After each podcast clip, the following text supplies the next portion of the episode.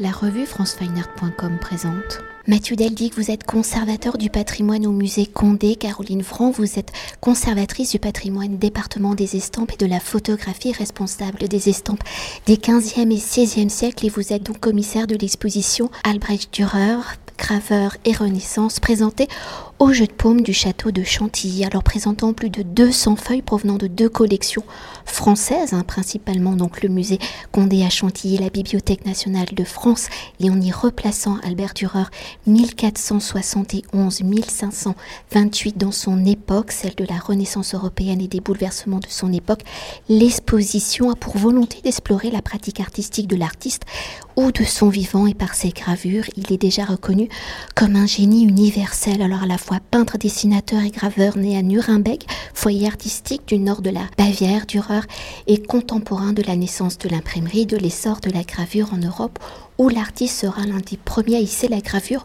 au même rang que les autres arts où il maîtrise toutes les techniques connues de son temps. Je les rappelle, la gravure sur bois, le burin, l'eau forte et la pointe sèche. Alors l'exposition abordant Dürer et son œuvre sous l'angle de la place de l'artiste dans son époque et sur la façon dont il sera l'un des acteurs de la Renaissance européenne. Dans un premier temps, pouvez-vous justement nous replacer le contexte artistique de l'époque dans la ville de Nuremberg, en Allemagne, puis en Europe, où Dürer voyagera, je le rappelle, aux Pays-Bas et en Italie à la fin du XVe siècle, au début du XVIe siècle. Quelle est la place justement de la gravure Est-elle intimement liée à l'imprimerie? On sait que oui.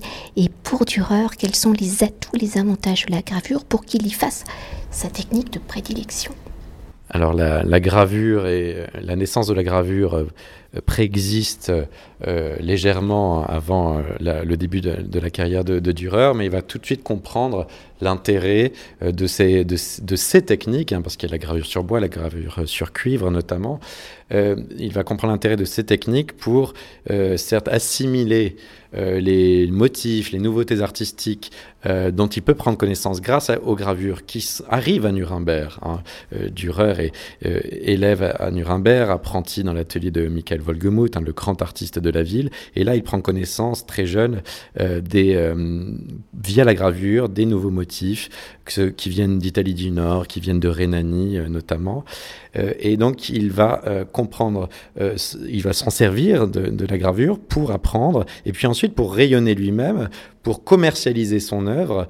la gravure permet le multiple et donc ça permet de faire connaître son art au-delà des limites de la ville et ça permet aussi commercialement de toucher un public beaucoup plus large que celui euh, des, tableaux notamment qui sont soumis aux volontés d'un seul commanditaire. La gravure c'est aussi euh, un espace qui permet une inventivité, une créativité où l'artiste est un peu plus libre parce qu'il n'est pas forcément soumis aux euh, d'un commanditaire. Au contraire, il doit juste répondre à la demande du, marché. Et Dürer va faire de cet art, et c'est tout l'intérêt de l'exposition de Chantilly, va en faire son laboratoire personnel euh, où il va euh, inventer, révolutionner euh, les motifs, les compositions, le style, en, grosso modo tout l'art de cette fin du XVe siècle et début du XVIe siècle. Dürer naît à Nuremberg et il est actif euh, durant toute sa carrière à Nuremberg et c'est pas un hasard. C'est-à-dire que la ville de Nuremberg euh, est vraiment à cette époque un foyer euh, artistique déterminant. C'est une grande place commerciale. La ville de Nuremberg, c'est une ville qui est au cœur des routes commerciales européennes et qui dit élite marchande dit aussi élite patricienne et en l'occurrence l'élite patricienne de, Nuremberg est baignée aussi de culture humaniste. Marchands de Nuremberg voyagent euh, à Venise pour les raisons commerciales évidemment, euh, mais ils sont aussi formés dans les universités euh, de l'Italie du Nord. Et tout ça crée une atmosphère pleinement favorable à l'épanouissement du génie artistique de Dürer. Et ce qui est très important pour la carrière de Dürer, c'est aussi que Nuremberg est une des capitales de la production du livre imprimé et notamment du livre imprimé illustré. C'est-à-dire que c'est à Nuremberg que vont naître euh, les plus ambitieux projets de livres imprimés illustrés de grand format avec des xylographies, des gravures sur bois euh, très nombreuses et de grand format dans les ouvrages. Et l'exemple le plus euh, éloquent, c'est le cas de la chronique de Nuremberg qu'on présente en ouverture de l'exposition, qui est publié à Nuremberg en 1493 par le plus important de la ville qui est Anton Koberger. Et Anton Koberger est aussi le parrain de Dürer. Donc Dürer est vraiment euh, au milieu, au centre des réseaux à la fois humanistes de sa ville, il est ami avec les plus grands humanistes de Nuremberg, et aussi au centre des réseaux du monde de, de l'imprimerie et de l'imprimé pour poursuivre, hein, Dürer étant l'un des acteurs hein, de la révolution de la gravure, comment l'artiste va-t-il tirer parti des différentes techniques justement de la gravure au regard des sujets qu'il veut élaborer? Comment utilise-t-il, choisit-il la gravure sur bois, la pointe sèche, le burin? Ou l'eau forte et dans sa virtuosité des techniques traditionnelles, Dürer va-t-il développer des particularités techniques, des signes qui permettent de reconnaître son style et le choix de la technique? A-t-il également un impact sur la dimension de son commanditaire, de sa diffusion, du nombre d'exemplaires, de sa définition souhaitée. Alors, ce qui est très intéressant avec Dürer, en effet, c'est qu'il se confronte et qu'il va essayer euh, toutes les techniques de la gravure qui existent à son époque. Alors, ces deux techniques de prédilection, euh, ce sont vraiment la gravure sur bois euh, en relief et la gravure sur cuivre au burin. Ce sont vraiment les deux techniques qu'il va euh, maîtriser parfaitement, maîtriser comme personne auparavant et on peut dire aussi comme personne après. Euh, c'est-à-dire que jamais on a produit euh, que ce soit des, des, gravures sur bois d'une telle qualité et des gravures sur cuivre au burin d'une telle virtuosité. Ce qui est très intéressant avec la gravure sur bois, c'est que Dürer nourrit, c'est très nettement perceptible, une grande ambition pour cette technique qui avant lui était quand même relégué au rang d'illustration dans le livre imprimé et souvent d'illustrations en petit format euh, sous forme de vignettes. Dürer, dès les années 1496, euh, va produire au contraire des bois de format folio, euh, ce qui est vraiment original et ce qui est une révolution dans la pratique de la gravure sur bois.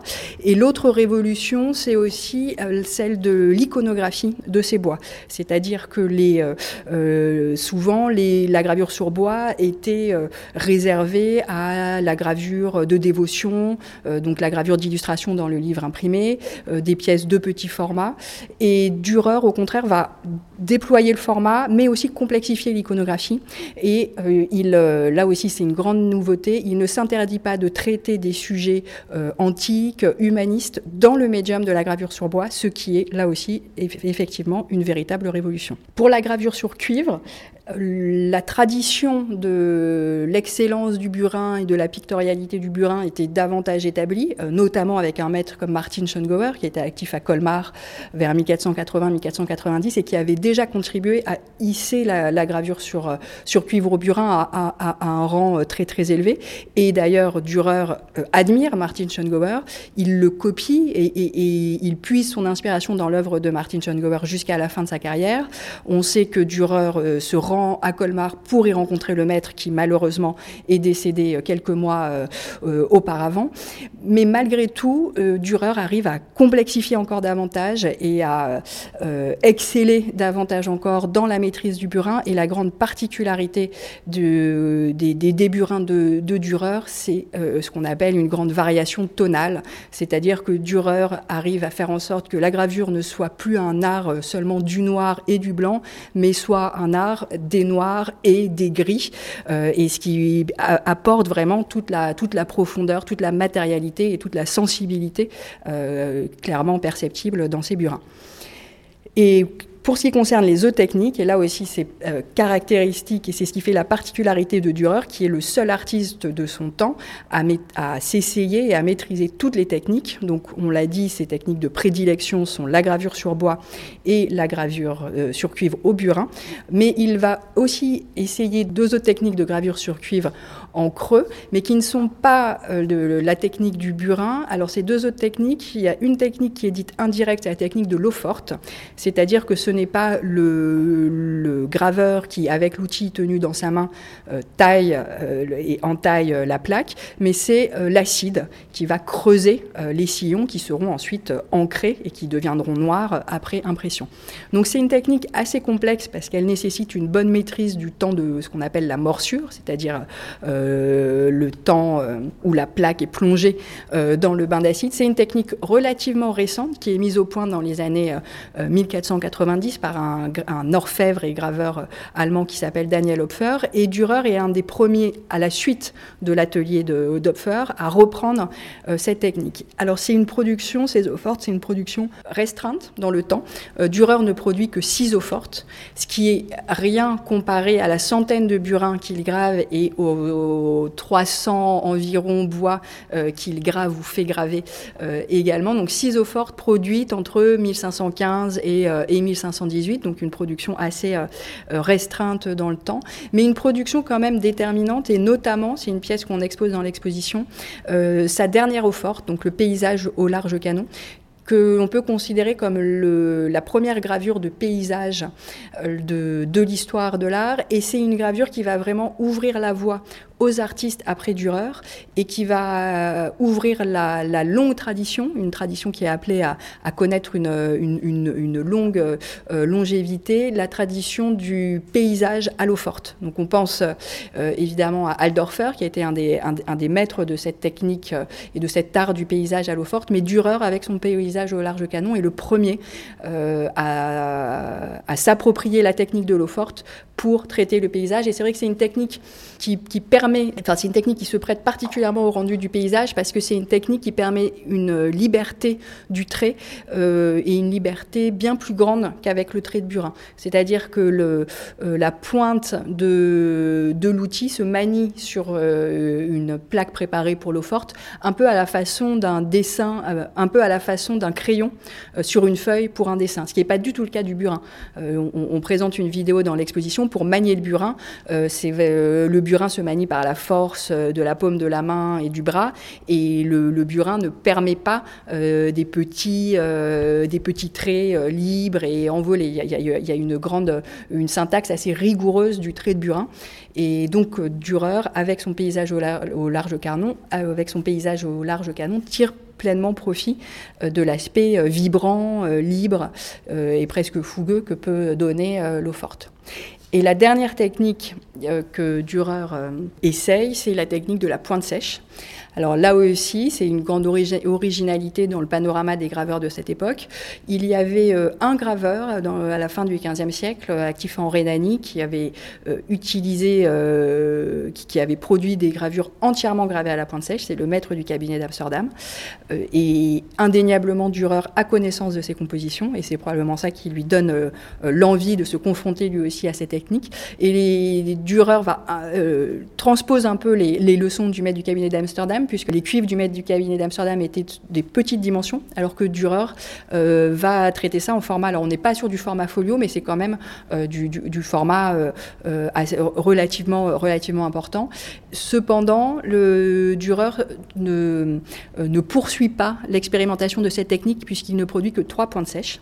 Euh, alors même que les épreuves qu'on conserve de ces points de sèche montrent qu'il avait quand même compris l'intérêt de la technique et qu'il maîtrisait la technique. Et on, expose notamment euh, dans l'exposition une épreuve d'un Saint Jérôme en pointe sèche et on voit très bien ce que permet d'apporter la pointe sèche euh, et notamment des, des, zones où les veloutés sont extrêmement sensibles. En fait, en pointe sèche, la particularité de la technique de la pointe sèche, c'est que de part et d'autre du trait tracés par, euh, par la pointe euh, restent des petits copeaux de cuivre qu'on appelle des barbes. Et c'est au moment de l'impression, ces barbes vont aussi boire l'encre et c'est ça qui donne un effet de, de velouté, de sfumato. Et c'est parfaitement sensible sur la très belle épreuve de la Bibliothèque nationale qui est présentée euh, dans l'exposition. Et pour poursuivre, hein, si la gravure permet une diffusion rapide, enfin modérément et multiple des œuvres des artistes que Dürer va également donc voyager à travers l'Europe. Comment Dürer va-t-il allier école du Nord et école du Sud pour élaborer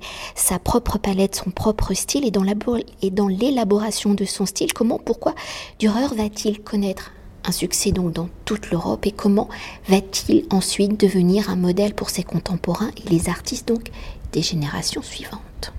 Dürer, depuis ses années de formation à Nuremberg, est vraiment, se nourrit vraiment d'influences euh, diverses.